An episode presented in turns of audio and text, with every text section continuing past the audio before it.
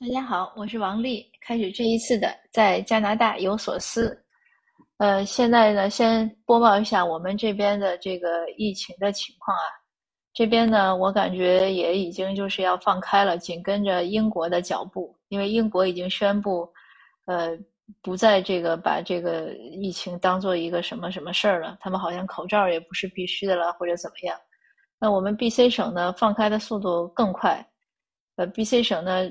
前两天，这个我们的首席卫生官就说了，说，呃，我们疫情呢，进马上要采取一种新的防控措施。这种措施呢，大家都很熟悉，那就是像防控流感一样。这基本上是原话，它英文就是翻译成中文就是这样。那我听过这个之后的第三天呢，又有人告诉我说，邦尼今天又说了，他叫邦尼 Harry，说邦尼今天又说了，说请大家呢不要掉以轻心。这个奥密克戎呢，嗯，就是奥密克戎这个新的这个病菌呢，呃，这个菌株吧，呃，要比流感严重，你们不要把它当流感一样对待。所以我就觉得这个它前后这个逻辑也很混乱，这到底是什么逻辑呢？那不管怎么说呢，我们这边第三针呢，很多人已经不打了，因为有人说打了也没用，防这个奥密克戎。有的人呢说这个奥密克戎既然像流感那，那也不用打了。因为它确实是在这个我们首席卫生官宣布，呃，把它像流感对待之前几天呢，我就已经听说有人跟我讲说，他的外甥嗯感染了，感染之后去测了也是阳性，那他要求呢说医生给他开一个证明，他就休假。医生说呢，你不用休假，你上班吧，你症状不严重。那我听到另一个例子呢，是我一个朋友，他感染了，感染了，他得了几天之后，他觉得他好了，他想测一下，他就去那个检疫中心去领那个快速检测盒。去第一个地儿呢，人家问他有没有症状，他挺实在，他说，呃，他感染了，现在想测测是不是好了，竟然不给他，说像你这样的，我们三个月之内都不用测。那他呢也就挺生气，他说你不给我测，那我到底是能不能出来活动，我还要不要隔离自己？万一我有有这个病毒呢？因为他是幼儿园老师，他说那我要不要去上班？但说什么第一个检测点也没给他，他又去了另外一个城市的检测点，呃，这一次那边没有问他，他就领领到了。所以呢，这个可见我们，而且因为他这个检测能力有限，所以现在报的数字呢，其实远远不准。那究竟有多少呢？不知道。我看到还有另外有一个省，哪个省我突然不是很准确了，是不是魁省还是哪个省？因为他检测不过来，所以他就把一些样品呢就毁掉了。嗯，因为我不知道这个这个样品是不是有一个有效期保保质期多久啊？所以我说就是在这个叫什么疫情呢，或者 pandemic 大流行呢，是默默的就被结束了。他可能自己没有结束，只是呃西方社会。大概不想再耗这事儿了，所以这是这是我目前的一种真实的感受。那我呢，还是去打第三针了。本来是约的要到春节前，就是到这个礼拜六，但我实在觉得太拖的久了，不打针的也不敢出去，也不敢见人，因为人家要觉得你没打针，别人也不想见你。我自己小孩呢，十一年级了，我也害怕我如果感染了，传染他，他还要休学，这个对他学习这个影响。那终于呢打完了，打针呢这个很有意思，呃，打针很顺利，而且呢打针的时候那个小护士呢说中文，呃，我一看我说你中文说的这么好，他说他从小就来了，在这儿就移民很早过来，然后在这儿上学啊怎么怎么样，是个小姑娘。我说那你写英文怎么样？他说还可以啊，写作。我就想了想，鼓足勇气，我说那你要不要加入我们这种啊反歧视关注组呀，还有投票促进会啊？我们都需要年轻的志愿者。呃，第一呢，我们需要有人来写英文，因为像我们一代移民，这个英文怎么写也写的不地道。第二呢，更关键的呢是社区发展呢要靠年轻的力量，靠我们这些呃五六四五十岁、五六十岁或者年岁更高的人呢，他也没有希望，一定要二三十岁的年轻人加入，因为未来呢是他们的。所以我就鼓励这个小姑娘，我说你愿不愿意加入我们？这小姑娘可能也挺意外。没遇到打针那个患者，还还要求要要求他加入什么组织的。我说这样，我说你那个一时也说不清楚，我加你个微信吧，然后我拉你到我们那些群里，你看看。嗯，小姑娘挺痛快，让我加了个微信，然后回去我就把她拉到各个群里。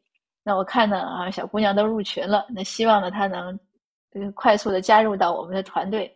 呃，我们现在呢开始做社交媒体啊，都是一些年轻人，二十多岁，很有活力，开了两次会。呃，年轻人们他们确实是训练有素，做事情很有章法，和我们开会就不一样。马上那个 PPT 做出来都是有战略的，然后有一些策略，有各种图表，有很多术语。虽然讲的内容可能也差不多，但是他们讲的方式呢，呃，很新颖，让人觉得挺好，一看就像高大上，嗯，很有档次，一看就是觉得能干大事儿。那我尤其是很高兴的，我们。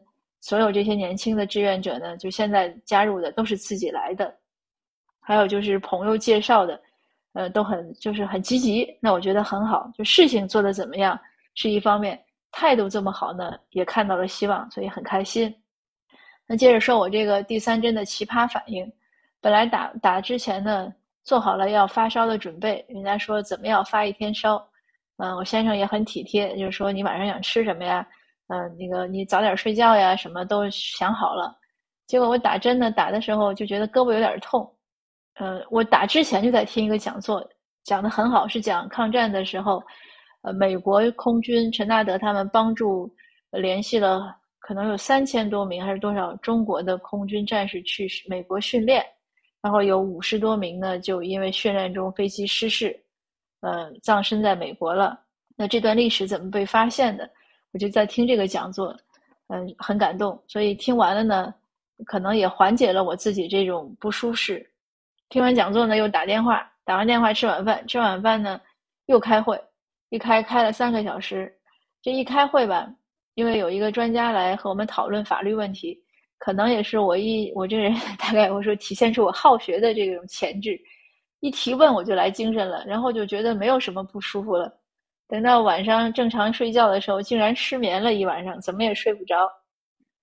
今天早上醒来呢，还没有什么失眠以后的疲劳，还是挺精神。上午又开了一个会，还写东西，到中午躺了一会儿，到下午呢，基本上就没有任何不舒适的感觉了，就这事儿就算过去了。那我也挺遗憾的，我说这个，呃，想趁着打针发烧呢休息一下，也没休息成。我先生说我呢，他说你主要是把时间安排的太满了，没有时间发烧了。因为我今天下午还有一个会，就是跟年轻人开这个社交媒体会，也开得很好。刚才讲了，内容充实，嗯，大家斗志高昂，所以也挺振奋人心的。那这事儿也就这样了。那我发朋友圈，有人说你这打的是安慰剂吧？有人说你打的是兴奋剂吧？总之就 挺好玩的。也有人说说第三针打完就是失眠，他也失眠了。嗯，这也就是算一个。苦中作乐吧，算一个乐子，和大家讲讲。不知道国内第三针打完是什么反应？嗯，反正在这边我打的是莫德纳啊。如果您在加拿大，您也打了莫德纳第三针，呃，也可以讨论一下，是不是也是很亢奋的状态。所以说呢，就是未来不知道怎么样，因为这个流行，也有人说三月份可能就自然结束了，正好两年。呃，也不知道是根据什么病毒的规律吧。但不管怎么样，就是大家且行且珍惜吧，自己多珍重，然后多提高免疫力，多锻炼身体，注意防护，呃，积极的生活，认真的工作，就像我一样，把时间都安排满了，就没时间发烧了。嗯，对，还最后呢，再分享一个小故事，有一个家长呢，呃，看了我的，听了我的那个作文课介绍，联系我，他想让孩子学。那他加了我微信之后呢，就把孩子的作文发给我。他说孩子作文呢逻辑混乱，我看了看呢，逻辑不混乱，字儿是挺草的。我说他这分数低，可能跟他字儿草有关系。家长又说他英文作文逻辑混乱，我看了看呢，也不混乱，而且英文写的还挺好。我就跟家长说，我说你们不要给孩子太大压力，因为是个男孩儿，男孩儿这个语言本身发展就慢一点。我说你们两个，你和孩子他爸从小可能也不是作文范文的那种学生吧？他说不是。我说对，我说不要逼孩子，孩子写成这样就挺好，他作文得个八十分就可以，没有人说为什么作文一定要得一百分呢？对吧？这个就是我说你要多给孩子鼓励，你可以说爸爸妈妈作文都没有你写的好，你这样挺好，你要再怎么怎么努力，比如说呢，可能细节上写的再细一点呀，字儿写的认真一点呀。哎，你给他一点点鼓励，他会进步的更快。